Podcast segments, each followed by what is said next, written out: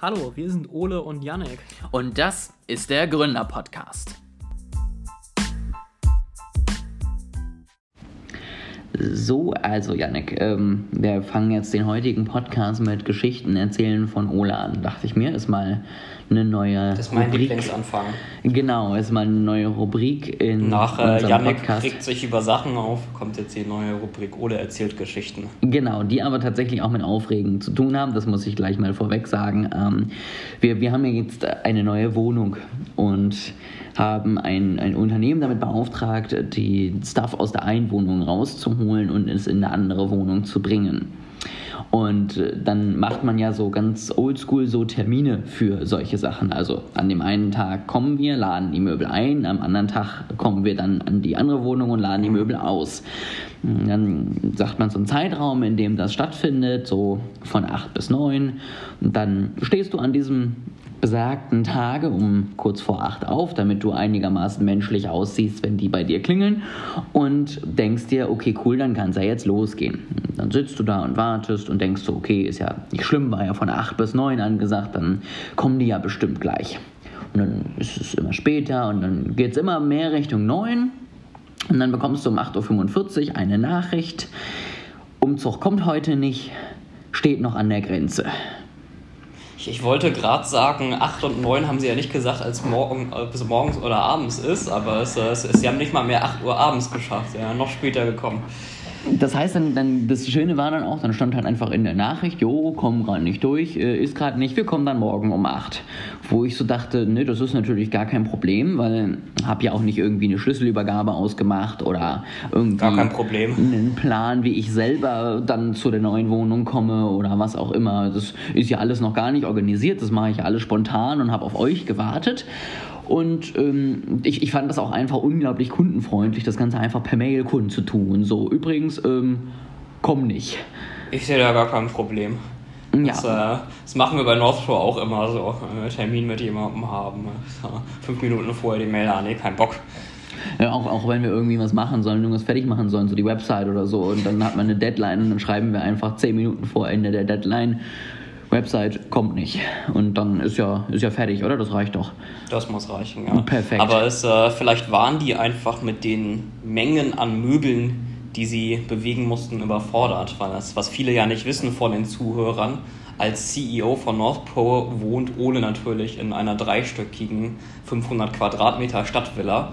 Und äh, die gesamte Ausrüstung ist, das alles rüberzubringen, das ist natürlich auch schwierig, ja. Kann man schon mal Probleme zwischendurch haben beim Organisieren. Und das haben sie vorher schon gerochen und deswegen kamen sie beim Auszug gar nicht erst. Richtig, ja. Nö, klingt logisch. Das, äh, das, äh, danke. Jetzt, jetzt weiß ich, warum das alles passiert ist. Es ist gut, dass ich darüber geredet habe mit dir, Yannick. Yannick trinkt einen Ich bin Schluck gerne Kaffee. hilfreich. Aber es, äh, vielleicht kann ich dich ja heute ein bisschen aufmuntern dann Oh Gott. dafür. Äh, ich wollte dir nämlich deinen Wunsch nachträglich noch erfüllen, äh, den du geäußert hast. Du hattest ja damals bei dieser We're All Gonna Die Folge, hattest du ja gesagt, du hast gehofft, ich erzähle dir das alles Blödsinn und das ist alles in Ordnung. Und äh, zuerst habe ich dann gesagt, ja, nee, es ist, ist eigentlich doch richtig, stimmt schon, wir werden alle sterben. Und dann in der letzten Folge habe ich gesagt, naja, es gibt so ein paar Versuche von Lösungen, aber irgendwie sind die auch nicht so richtig gut. Irgendwie sind die, führen die auch zu nichts. Und ich, Ich, dachte, muss ganz dann ehrlich ich, sagen, diese Versuche haben mich sogar eigentlich noch mehr entmutigt als die Folge Als das davor. vorherige? Weil, weil es war so ein bisschen so, okay, wir haben jetzt schon mal festgestellt, wir haben ein Problem, ähm, aber wir sind ja intelligent, wir sind ja Menschen. Ich weiß, das widerspricht sich, aber ähm, wir haben ja eine, eine Lösung entwickelt. Das war so, so meine Hoffnung. Und dann erzählst du mir die ganzen Lösungen, die du entwickelt hast, bzw. nicht du, sondern die Menschen und ähm, sagst hinter jeder, naja, aber das funktioniert nicht, weil X. Also ich muss sagen, die fand ich noch entmutigender tatsächlich, die Folge. dann kann ich ja aber heute das vielleicht wieder ein bisschen umdrehen, äh, weil ich heute nämlich mal die andere Seite vorstelle. Also es gibt auch eben einige, ich würde vielleicht sogar vielleicht sagen, die Mehrheit der Forscher, die nur ein bisschen äh, weniger Aufmerksamkeit bekommen, die sagen, naja, so, so schlimm ist es doch nicht. Und, ähm, Wir werden da- mal halb sterben. Genau, richtig. Cool. Es, äh, dann gibt es so eine, so eine Reihe von Argumenten und ich dachte, die kann ich ja heute mal vorstellen und du kannst mir hinterher sagen, welches dich am meisten überzeugt hat oder ob dich das überhaupt irgendwie überzeugt hat. Oder, oder ob du immer noch davon ausgehst, genau, dass wir alle sterben. Na, dann bin ich mal gespannt. Also das äh, erste Argument, ähm, das es hier gibt, ähm, ist im Grunde, naja, es, es könnte schlimm sein oder vielleicht auch unabhängig von der Prämisse, wie schlimm es wäre, ähm, ist die Aussage, es ist noch hin. Das ist kein akutes Problem. Äh, das wird noch dauern. Ähm, das ist was, was insbesondere Andrew Nang, ähm, das ist ein Informatiker, der früher bei Stanford ähm, künstliche Intelligenz unterrichtet hat, auch bei Google gearbeitet hat, äh, vertritt. und der hat gesagt, sich über Superintelligenz Sorgen zu machen heute ist wie sich Sorgen zu machen über Überbevölkerung auf dem Mars. also das ist noch so weit hin und wir sind gar nicht am Anfang von dessen, dass es überhaupt Sinn macht, da das schon als Problem zu behandeln. Ähm, und seine Vorhersage für die Zeitdauer, wie, wie lange das noch ungefähr dauern würde, ist, es würde Jahrzehnte dauern, bis du eine KI hast, die ungefähr so intelligent ist wie ein Mensch und bis du eine KI hast, die so intelligent ist, dass sie der Menschheit ernsthaft schaden, Menschheit ernsthaft schaden könnte, obwohl ja alle dagegen arbeiten und ja ein sehr schlaues Forscherteam vermutlich äh, spezifische Maßnahmen ergreift und genau das verhindern will. Also bis die KI schlau genug ist, all diese Forscher zu täuschen und uns trotzdem zu schaden, das würde Jahrzehnte oder Jahrhunderte oder noch länger dauern.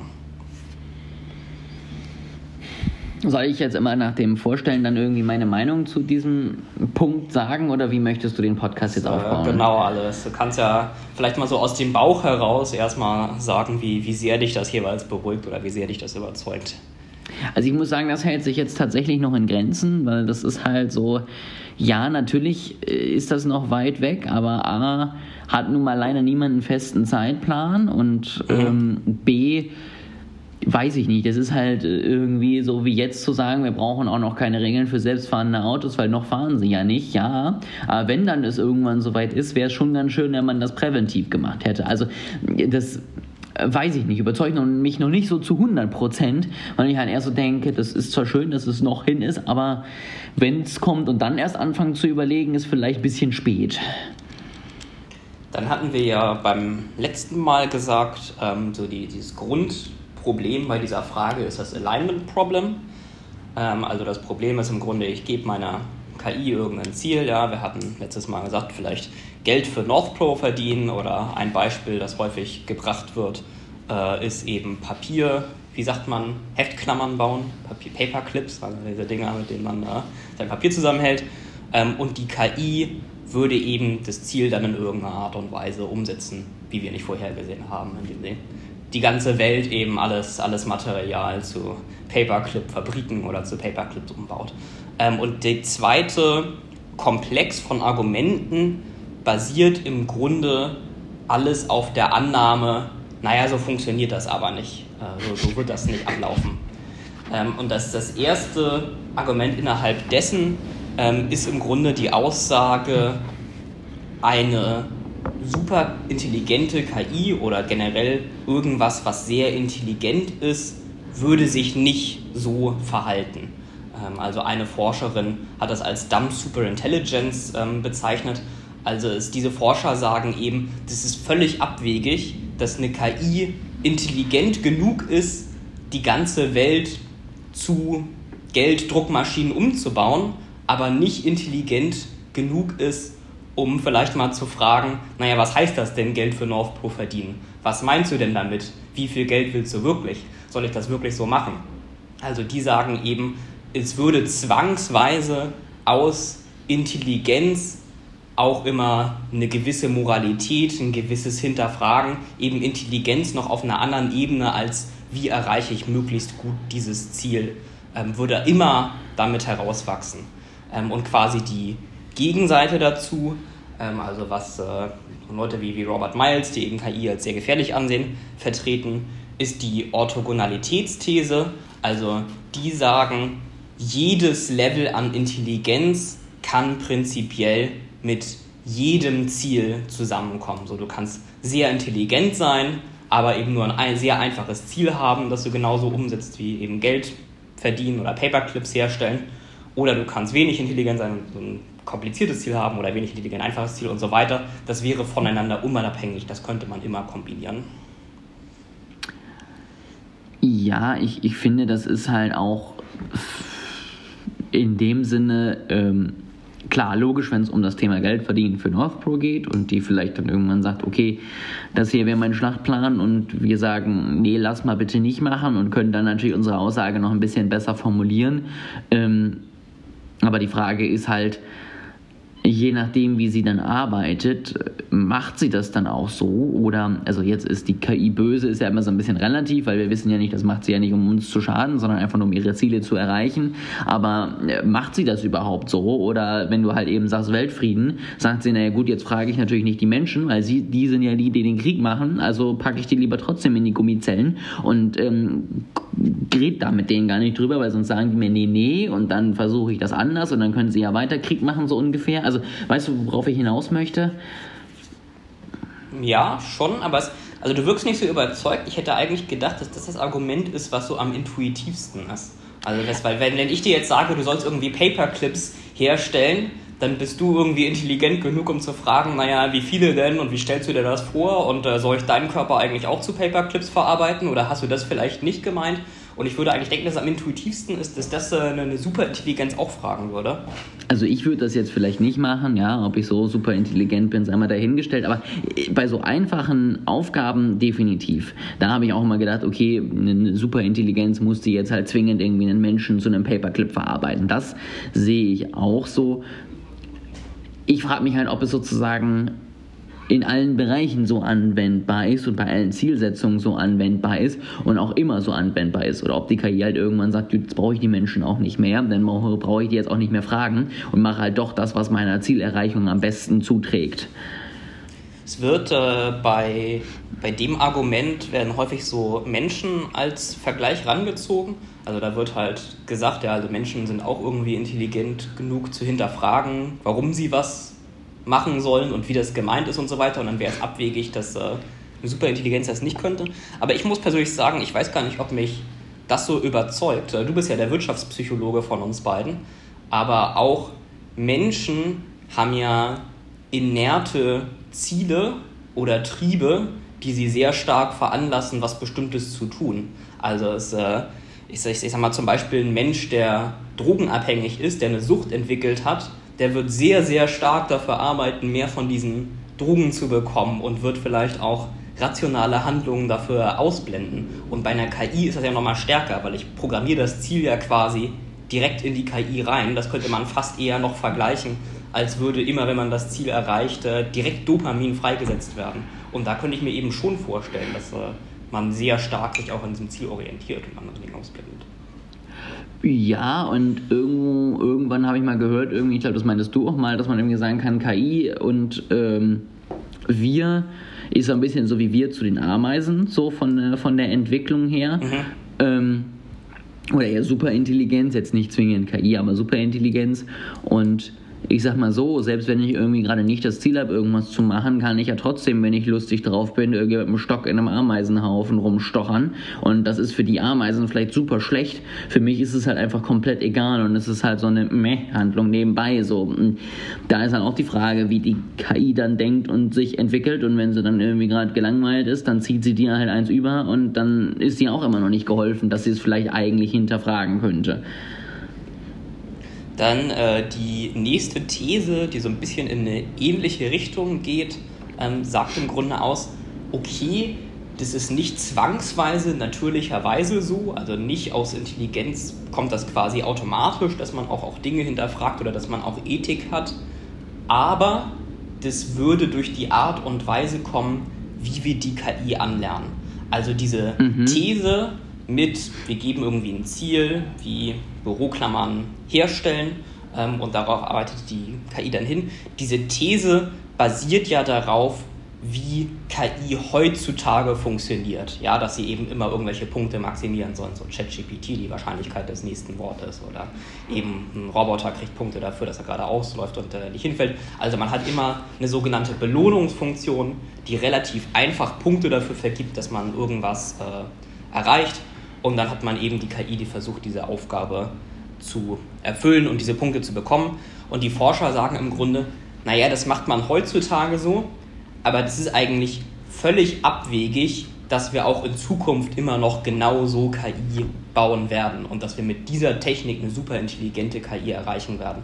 Ähm, und die sagen eben, wir werden andere Techniken verwenden. Also eine Technik, die da zum Beispiel genannt wird, ist eben, dass die KI aus der Umgebung lernt. Also die bekommt nicht mehr einfach nur eine Belohnungsfunktion, wo ganz genau fest drinsteht, das hier ist gut und dafür gibt es Punkte und das ist schlecht, sondern die KI könnte zum Beispiel in der Welt sich umgucken und da lernen, was wir Menschen als positiv oder negativ mhm. bewerten. Ja, also die sieht halt irgendwie in Texten und Berichten, naja, wenn, wenn im Sudan Bürgerkrieg ist, das ist irgendwie nicht so gut, das sehen wir als negativ und äh, Frieden sehen wir generell als positiv und dass in Deutschland irgendwie Nahverkehr da ist, das wird als positiv gesehen, aber dass er noch nicht so pünktlich ist wie in Japan, das geht noch besser. Also sie guckt sich halt um, sieht, wie wir die Welt gestalten, was wir als positiv, äh, negativ empfinden und lernt quasi von da, also lernt sowohl Aufgaben zu lösen, Intelligenz zu übernehmen, aber lernt eben auch die Werte und was gut oder schlecht ist. Mhm. Das überzeugt mich tatsächlich ein bisschen mehr, ähm, weil ich denke, dann merkt sie ja vielleicht auch, wenn sie jetzt irgendwas tut und alle Menschen regen sich auf, so ungefähr, und ähm, sind ganz sauer, dass äh, sie dann da irgendwie drüber stolpert und sagt, hm, ist vielleicht doch jetzt gar nicht so blöd, wenn ich äh, jetzt nochmal das Ganze anders angehe, weil so gut kam meine Idee jetzt wohl nicht an. Das ist tatsächlich auch das Argument, was mich am stärksten überzeugt. Und ich sag mal, also das war jetzt zum Beispiel, es gab eine These, die ich vorgestellt habe, wie KI in Zukunft lernen könnte. Ist, ich sage nicht, die ist richtig oder falsch. Ich weiß nicht, wie KI in Zukunft lernt. Ja, ich kann auch nicht in die Zukunft gucken. Aber ich sag mal, ich finde es zumindest völlig abwegig, dass wir es schaffen, in den nächsten Jahrzehnten riesige Fortschritte zu machen in der KI-Forschung, wie KI performt, aber überhaupt keinen Fortschritt darin, wie die Belohnungsfunktionen aussehen. Ja, also ich meine, diese Belohnungsfunktion, das ist halt, was man sich im Machine Learning irgendwie ausgedacht hat. Man wollte halt irgendwie, dass die KI lernt, Bilder zu erkennen und deswegen hat man ihr Punkte gegeben, wenn sie das Bild richtig gesehen hat und keine Punkte, wenn sie es falsch identifiziert hat. So, und das waren halt irgendwie die ersten Ideen. Aber das ist ja abwegig, dass wir daran überhaupt nicht mehr arbeiten. Aber gleichzeitig in dem, was sie kann, so, so riesige Fortschritte machen, dass die KI super intelligent wird. Und wir haben es ja teilweise schon gesehen, also in GPT-4 haben wir das ja vorgestellt, da gab es ja dieses Reinforcement Learning ähm, from Human Feedback, wo eben menschliche Bewerter irgendwie die Antworten gerankt haben. Und das geht ja schon ein bisschen in die Richtung. Also da kriegt man ja nicht mehr nur direkt Punkte, je nachdem, was für Worte man vorher sagt, sondern es wird eben von Menschen bewertet und die KI sieht quasi, was Menschen gut oder schlecht finden am mhm. Beispiel. Mhm. Und ähm, das ist auch was, was mich an den Kritikern oder den Doomern so ein bisschen stört. Also zum Beispiel der Forscher aus der ähm, We're All Gonna Die Folge, der hat das halt wie, wie eine Tatsache hingestellt. Ja? Also der hat das nicht mal hinterfragt, ob Reward Functions in Zukunft so aussehen, ob das äh, so abläuft, sondern der, der hat das als ganz selbstverständlich angenommen und gesagt, ja, es, äh, da wird es eben dieses Alignment Problem geben und diese Ziele und das wird in der Zukunft so sein, obwohl wir das ja gar nicht so wissen. Also weder er noch ich noch andere KI-Forscher können das genau, ähm, können das genau vorhersagen. Ähm, und da hat mich zum Beispiel Rohan Shah, das ist einer der Forscher, die ich angeguckt habe, als ähm, Vorbereitung auf die Folge hier und der ist ein bisschen optimistischer, der hat mich ja mehr überzeugt, weil er hat halt gesagt, er weiß es auch nicht genau, aber er gibt so 30% Wahrscheinlichkeit, dass wir mit heutigen KI-Techniken überhaupt eine künstliche Intelligenz auf menschlichem Level erschaffen und 70% Wahrscheinlichkeit, dass es neue Technologien dafür braucht, dafür angewendet werden. Mhm. Und sowas überzeugt mich immer ein bisschen mehr, wenn jemand sagt, ich weiß es auch nicht 100%, aber ich kann es so abschätzen, als jemand, der sich ganz, ganz sicher ist in einer bestimmten Sache.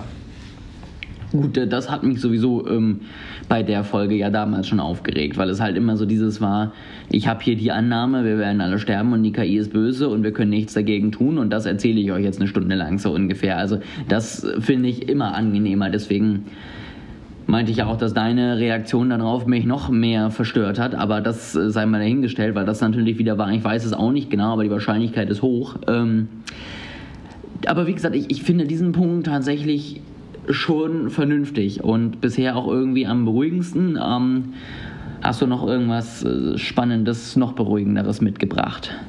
Ich weiß nicht, ob es äh, noch beruhigender ist, aber das nächste Argument ist, ähm, wir können die KI auch noch korrigieren, beziehungsweise ist es nicht so schwer, das Alignment Problem zu lösen, ähm, wie zum Teil dargestellt wird. Also zum Beispiel äh, Jan LeCun, das ist äh, der Chef, Chef der KI-Leitung bei Facebook oder bei Meta, ähm, der hatte tatsächlich eine ähnliche Idee wie du. Ähm, du hattest ja in der einen Folge gesagt, können wir nicht die KI in so eine Simulation quasi tun, in so einen Sandkasten und äh, gucken, wie sie sich da verhält. Und dann habe ich gesagt, aber naja, wenn die KI halt irgendwie ein bestimmtes Ziel erreichen will und merkt, dass du sie da beobachtest, dann wird sie wahrscheinlich dich täuschen und äh, so tun, als wäre sie ganz toll in der Simulation, aber sich dann anders verhalten in der echten Welt. Aber Jan LeCun sagt, bevor wir super intelligente KI haben, werden wir erstmal KI auf menschlichem Level haben. Und bevor wir KI auf menschlichem Level haben, haben wir vielleicht eine KI, die so schlau ist wie ein Kind und dafür eine KI, die so schlau ist wie ein Hund. Und diese KIs können wir schon in so eine Simulation tun. Und eine KI, die so schlau ist wie ein Hund oder ein Kind oder auch ein durchschnittlicher Mensch, die ist ja noch nicht schlau genug, um ein Forscherteam zu täuschen. Aber da wird man quasi die Probleme schon sehen. Ja? Also diese weniger mhm. intelligente KI wird quasi schon diese Alignment Problems haben und zeigen. Und da können wir das dann beobachten. Davon können wir Lösungen finden. Und die größere KI später, die noch intelligenter ist, die wird quasi dieselben Probleme dann haben, die wir aber schon gelöst haben, weil wir sie schon beobachtet haben bei den weniger intelligenten KIs. Ja, das äh, finde ich natürlich grundsätzlich toll, weil das ist ja auch meine Idee gewesen. Also muss es ja gut sein. Aber klar, das macht natürlich Sinn, dass man das da schon erkennt. Die Frage ist natürlich, inwiefern entwickelt sich dann die KI wiederum weiter und nur weil sie halt irgendwie das als Kind falsch gemacht hat oder nicht so gemacht hat, wie wir es uns wünschen, heißt es ja nicht, dass sie als erwachsene Person genauso macht. Ja, also währenddessen ich als Kind vielleicht immer wieder beigebracht bekomme, dass ich die eine Schublade nicht öffne und nicht auf die Herdplatte fasse, habe ich vielleicht andere Probleme, wenn ich erwachsen bin und das kann ich mir da natürlich auch vorstellen. Wobei ich aber, also das, wie gesagt, du bist ja Wirtschaftspsychologe, vielleicht bräuchten wir noch einen Neurologen im Call, aber ich sag mal, die, die grundsätzliche Identität und das, das Gehirn, wie es existiert und die Probleme, die man hat, die sind ja, glaube ich, schon dieselben im Kind oder im Erwachsenen, oder? Es ist ja, es ist ja immer noch ein Mensch. Sollte man von ausgehen, ja. Aber ähm, die Frage ist halt da so ein bisschen, nur weil das halt als Mensch so ist, ist natürlich auch die Frage, ist es in der KI auch so? Also ich meine, du meinst ja auch irgendwann, man sollte jetzt nicht immer KI sozusagen vermenschlichen Aha. und das eins zu eins so darstellen, aber ähm, das ist da, finde ich, halt so ein bisschen so die Frage. So klar, ähm, wenn ich als, als Kind irgendwas gelernt habe, dann verlerne ich es als Erwachsener nicht und wenn ich mir dann eine gewisse Verhaltensweise angelernt habe, die vielleicht eher erwünscht ist als das, was ich vorher gemacht habe, dann verlerne ich das meistens auch nicht. Aber wie gesagt, ist halt die Frage, wie macht die KI das und äh, hat die dann diesen Lernfortschritt oder hat sie sich dann so weiterentwickelt, dass sie halt sagt, äh, ich mache alles nochmal ganz anders und dann haben wir plötzlich andere Probleme wieder. Ja, also es, ich würde aber behaupten, zumindest wenn die Architektur der KI grundsätzlich die gleiche ist, aber halt nur irgendwie größer gemacht wird oder nur an spezifischen Stellen besser, fände ich es schon naheliegend, dass mhm. eben die Alignment-Probleme des gleiche sind im Kleinen wie im Großen. Und das, ich sag mal, bei den Transformern ist es ja so, ja, also GPT-4 unterscheidet sich durch GPT-2 hauptsächlich dadurch, dass es größer ist, dass man halt die gleiche Architektur immer weiter vergrößert hat.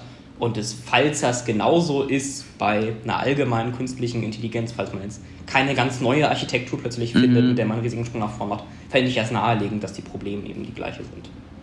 Ja, okay. Das, äh, wie gesagt, finde ich an sich natürlich gut, weil es war ja meine Idee selber. Also muss das bitte jetzt umgesetzt werden. Dankeschön. Die Gegenseite, die halt quasi nicht glaubt, dass wir auch noch frühe Probleme lösen können oder davon lernen können, ähm, die sagt ja meistens, wir werden einen sehr schnellen Take-off haben. Also wir werden quasi von der allgemeinen künstlichen Intelligenz sehr, sehr schnell zur Superintelligenz, also zu einer Intelligenz, die viel schlauer ist als der Mensch, kommen. Und das Argument von Nick Bostrom damals in dem Buch war ja quasi, naja, die KI kann sich selber verbessern, ja, also sie verbessert sich vielleicht am Anfang nur so ein bisschen und dann in der verbesserten Version hat sie mehr Fähigkeiten, die noch wieder zu verbessern und das ist so eine Exponentialfunktion.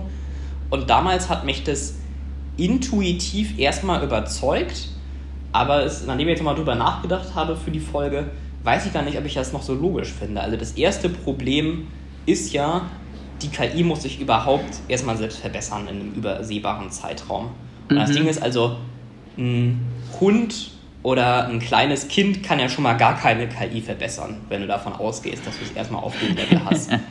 Und auch ein durchschnittlicher Mensch, also ist, ich meine, Boston ist vielleicht so ein bisschen davon ausgegangen, dass eine noch nicht so intelligente KI erstmal kleine Verbesserungen machen kann, aber zumindest bei den Menschen funktioniert es ja nicht so. Ja, also ein sehr schlauer KI-Forscher kann vielleicht in einem Jahr eine KI um, ich sag mal, 1000 Punkte verbessern.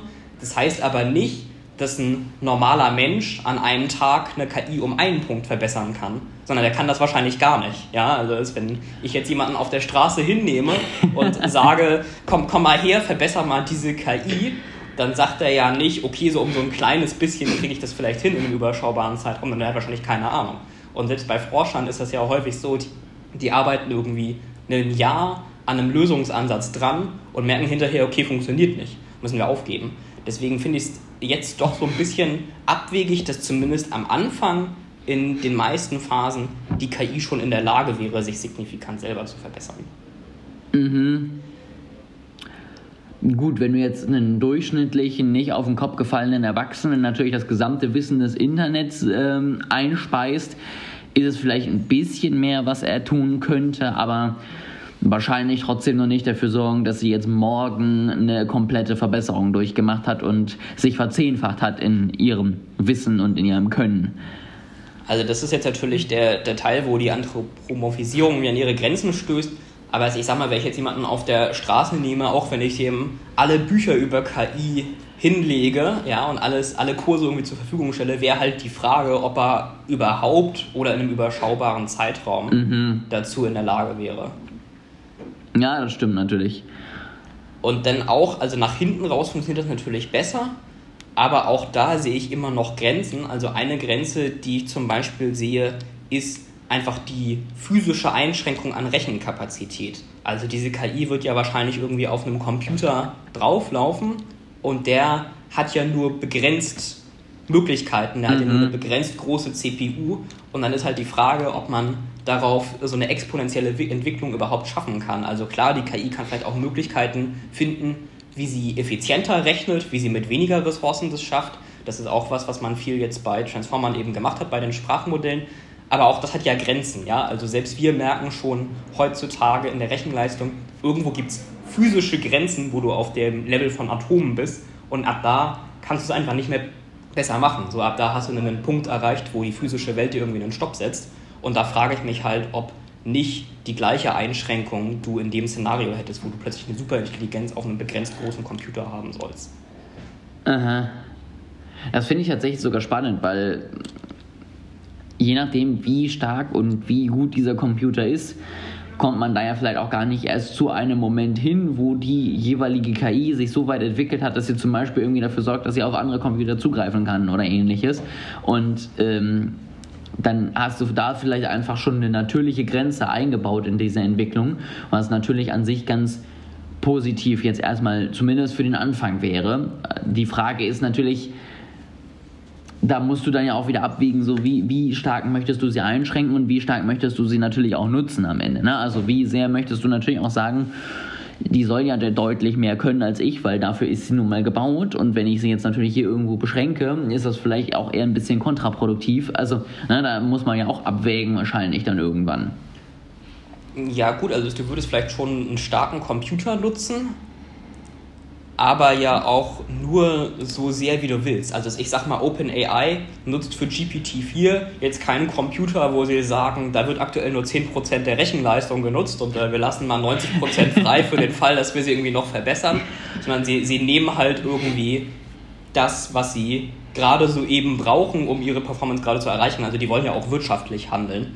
Und das in, insofern hast du halt, glaube ich, schon eine, eine Begrenzung, wie es da ist. Nicht mhm. im Sinne, dass es super klein ist, aber eben in dem Sinne, dass du wahrscheinlich nur einen Computer gerade so groß machst, wie du ihn brauchst Und das heißt, die KI kann sich quasi nur verbessern, wenn sie es immer schafft, auch effizienter zu rechnen und auch ihren Computingbedarf gleichzeitig zu reduzieren. Ja, das stimmt. Dann äh, kommen wir jetzt zu dem letzten Argument und das ist tatsächlich das, was mich im, ich sag mal, im Gesamten dann am meisten überzeugt hat oder was, was ich gerade noch gebraucht habe. Also ist, äh, ich persönlich bin der Meinung und war auch schon vorher der Meinung, dass erstens das richtig ist, was Andrew Neng sagt, also es wird noch sehr lange dauern. Und zweitens glaube ich, dass wir noch nicht wissen, wie die KI in Zukunft aussieht, beziehungsweise dass sie wahrscheinlich anders aussieht als heutzutage und dass deswegen diese Gleichsetzung nicht so richtig gut funktioniert. Und jetzt könnte man daraus sagen, okay, wir wissen nicht, wie es heutzutage aussieht und es wird noch lange dauern, dann äh, kann man darauf basierend jetzt ja sagen, okay, lass uns mal irgendwie 30 Jahre warten ähm, und gucken, wie die KI dann aussieht und dann können wir diese Frage auch besser beantworten. Also es ist nicht nötig, sich jetzt heutzutage schon Gedanken darüber zu machen. Natürlich ist da jetzt aber auch das Argument, was du eben genannt hast. Also auch wenn es vielleicht erst in 30, 50, 100 Jahren ist, ist es vielleicht schon frühzeitig gut, sich darüber Gedanken zu machen. Also das ähm, Beispiel, was ich im Kopf hatte, war eben der Klimawandel. Ja, davon wissen wir auch schon sehr, sehr lange auf einer wissenschaftlichen Ebene und wissen schon lange, wie das funktioniert. Aber trotzdem ist ja der politische Aufwand, den Klimawandel zu bekämpfen, sehr groß und braucht trotzdem so langen Zeitraum. Also es ist gut, früh damit anzufangen. Aber was eben der Unterschied ist zwischen Klimawandel und der Super-KI, sind die Anreize für die Leute, die daran arbeiten. Also es, beim Klimawandel ist es ja erstmal so, wenn du irgendwie CO2 ausstößt, dann hast du eine sofortige Belohnung, weil du irgendwie Strom produzieren kannst oder jedenfalls Geld verdienst mit dem, was du machst aber die negativen Konsequenzen, die kommen erst später in der Zukunft, die sind irgendwie erst in 50, 60 Jahren da. Mhm. Und die Personen, die dazu beitragen zum Klimawandel, sind jetzt nicht unbedingt die mit dem größten Nachteil. Ja? Also ich sag mal, der Chef von Shell, wenn es bei dem irgendwie wärmer wird, dann kauft er sich halt eine bessere Klimaanlage und lässt sich vielleicht in seinem klimatisierten Auto vom, äh, von seinem Chauffeur rumfahren und die Menschen, die das am härtesten trifft, ja, die vielleicht in Nordafrika leben, wo sich Wüsten ausbreiten, sind jetzt nicht unbedingt die gleichen Menschen, die auch am mhm. meisten zum Klimawandel beitragen. Also die Personen, die das Problem verursachen, sind nicht am meisten betroffen, haben nicht so das Interesse, das zu bekämpfen.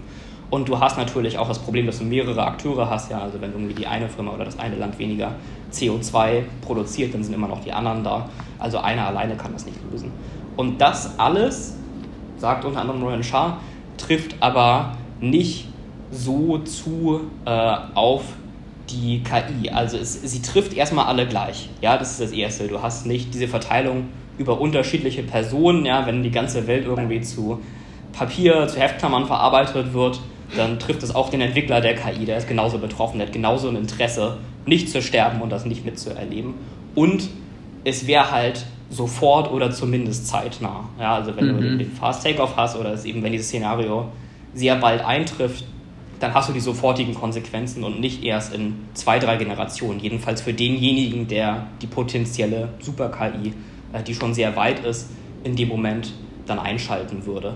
Und du mhm. hast halt auch nur einen begrenzten potenziellen Vorteil davon, in die Richtung zu gehen. Also ist der, die, die, der kommerzielle Vorteil davon, irgendwie noch eine bessere KI zu bauen, wenn ich jetzt irgendwie Google und OpenAI und so weiter mal vergleiche, ist relativ klein im Vergleich zu den potenziellen negativen Konsequenzen. Also die, was man eben daraus mitnimmt, ist, die Leute, die das bauen, die Firmen, die haben halt selber schon genug Anreiz, nicht dieses Szenario so eintreten zu lassen, wie es beschrieben wird, oder nicht eine potenziell gefährliche Super-KI zu bauen.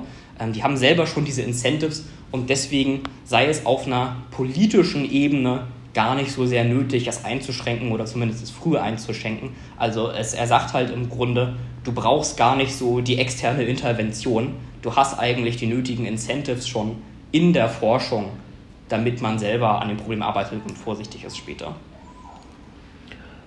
Ja, das stimmt natürlich. Also du hast natürlich auch nicht so dieses Thema, ja gut, wenn ich es nicht mache, dann machen es halt die anderen, weil auch für die heißt es halt, dass sie gleich hin sind, wenn sie sie anschalten und dementsprechend haben die da Genau, das ist halt das Ding. Also ist der, der Akteur hat immer Vorteil. selber die, die negativen Konsequenzen und zwar mhm. sofort.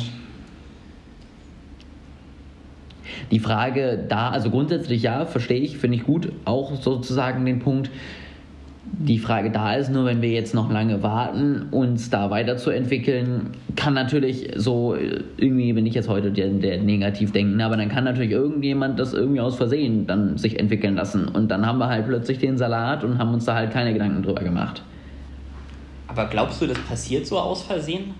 Also es, es ist ein Szenario, das ich auch mal in, in einem Video zu dem Thema gesehen habe, aber es äh, also es, ich, ich finde, das ist so ein, ich finde es sehr abwegig eigentlich. Es ist so ein bisschen, als würdest du sagen, naja, nicht, nicht Marie Curie entdeckt äh, die, die Atomeigenschaften in der Physik, sondern irgendein Typ mit seinem Schüler-Chemie-Set zu Hause. Es, äh, sieht das mal, dem passiert das mal so eben zwischendurch. Also es, es ist ja eine extrem komplexe wissenschaftliche Angelegenheit und ich, ich finde es abwegig zu sagen, dass eben nicht die hochspezialisierten Wissenschaftler, die ganz gezielt darauf arbeiten, das finden, sondern irgendwer mal so aus Versehen.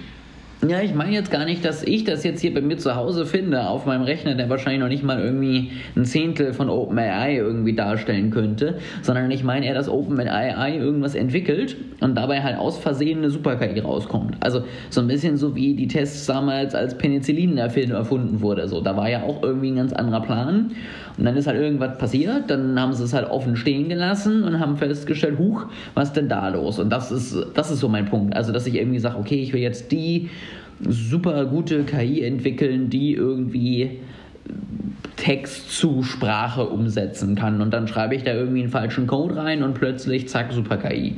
Da ist jetzt natürlich mein, also ist jetzt sehr bespitzt dargestellt, ne? Und da ist natürlich jetzt auch mein, mein jegliches KI-Programmierkenntnis zu gering, um zu wissen, ob sowas überhaupt möglich ist. Aber das meinte ich eher sozusagen mit aus Versehen entwickelt. Glaubst du denn eher an den Fast Take-Off oder an den Slow Take-Off? Weil also es, also wenn, wenn du doch glaubst, dass es irgendwie sehr schnell gehen kann und dass es sich schnell selber verbessern kann, dann halte ich es für halbwegs plausibel. Aber wenn es halt so ist, wie Jan LeCun sagt, dass du halt irgendwie eine, erst eine Hund-KI hast und dann eine Kleinkind-KI und dann eine Mensch-KI und dann langsam Richtung Superintelligenz kommst, dann kann ich es mir nicht vorstellen, weil es, dann, dann machst du ja nur kleine Sprünge und dann wirst du ja nicht aus Versehen plötzlich so einen Riesensprung machen. Dann, dann mache ich ja aus Versehen aus der Hund-KI eine Kind-KI, aber dann habe ich sie halt immer noch im genau. Griff. Und wenn dann nicht am nächsten Tag wieder jemand aus Versehen irgendwas macht, was halt dann sehr unwahrscheinlich wird, dann, ja, das stimmt natürlich. Dann habe ich da natürlich wiederum weiterhin irgendwie Zeit gewonnen. Also es, wenn du einen Fast Take-Off hättest, dann wäre ich geneigt, dir zuzustimmen, dass es zumindest ein Risiko ist. Auch, glaube ich, kein riesengroßes, aber zumindest ein Risiko. Ähm, beziehungsweise generell, wenn es ein Fast Takeoff wäre, sind, glaube ich, die Szenarien schon gefährlicher. Mhm. Aber es, also ich halte halt den Slow Takeoff für viel wahrscheinlicher. Also es, ich, ich sehe es für viel sinnvoller an zu sagen, wir fangen halt irgendwie bei einem Hund an und dann verbessern wir uns so Stück für Stück. Ja, das stimmt. Das äh, finde ich gut. Jetzt äh, hast du mich auch so ein bisschen entspannter wieder gemacht. Jetzt kann ich wieder gut schlafen. Also kann, können wir im Fazit äh, sagen, konnte ich dir deinen Wunsch zwar mit deutlich Verspätung, aber irgendwo doch noch erfüllt. Hast du dich doch wieder ein bisschen beruhigt. Ja, du hast äh, das zwar wahrscheinlich extra lange äh, rausgezögert, dass ich erstmal ganz traurig bin die ganze Zeit, aber jetzt äh, hast du es dann doch geschafft. Das ist natürlich jetzt sehr positiv. Also ich war tatsächlich äh, vorher selber nicht so überzeugt. Bei mir war es tatsächlich das Argument, dass die Firmen oder die Forscher selber incentiviert sind, äh, mhm. Sich um Sicherheit zu kümmern, das mich am Ende am meisten überzeugt hat. Ja, das macht Oder das halt quasi Sinn, den, den letzten Push gegeben hat. Am Ende bin ich mir ja als Mensch immer noch selber der Nächste und wenn ich wenigstens sicher habe, dass ich halt leider auch direkt die Nachteile davon habe, dann passiert das vielleicht doch weniger. Ja. Zu Büroklammern verarbeitet werde. Dann darfst du halt Gut. keinen richtig intelligenten Forscher mit Suizidgedanken haben. Das könnte wieder nach hinten losgehen. Ich glaube ehrlich gesagt, ein sehr intelligenter Forscher ist auch in der Lage, einfachere Möglichkeiten zu finden, zu sterben, als indem er die Super-KI entwickelt. In der Lage, da ja. Da gibt es, glaube ich, direktere Möglichkeiten. Na, du meinst, das findet er witziger?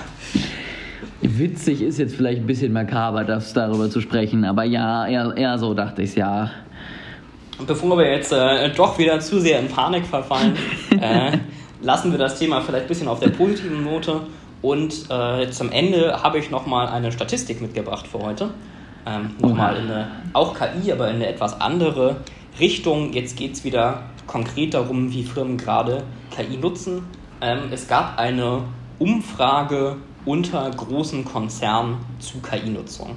Ähm, da wurde jetzt im da ja ChatGPT und äh, Sprachmodelle aktuell großes Thema sind, wurden die Konzerne alle befragt, ähm, wie viel sie das denn machen wollen und wie sie da aufgestellt sind. Äh, und das Ergebnis der Umfrage kann man im Grunde ganz gut zusammenfassen mit, äh, alle finden KI jetzt sehr, sehr wichtig und alle wollen ganz viel dazu machen, aber keiner dazu ist dazu in der Lage. Also die erste Frage war, wie wichtig ist KI aktuell für dich, beziehungsweise äh, solche Sprachmodelle? Ähm, da gab es eine Skala von 1 bis 5 und 18% haben 5 gegeben, also den maximalen Wert, und nochmal 50% haben 4 gegeben. Und äh, knapp nur, was ist das, 30% haben 1, 2 oder 3, also den letzten Teil. Und dann wurden sie gefragt nach der erwarteten Umsatzsteigerung durch KI im nächsten Jahr, also 2024, wie stark wird der Umsatz äh, durch KI gesteigert. Und da haben 57 Prozent gesagt, im zweistelligen Prozentbereich. Also mindestens 10 Prozent äh, allein durch KI.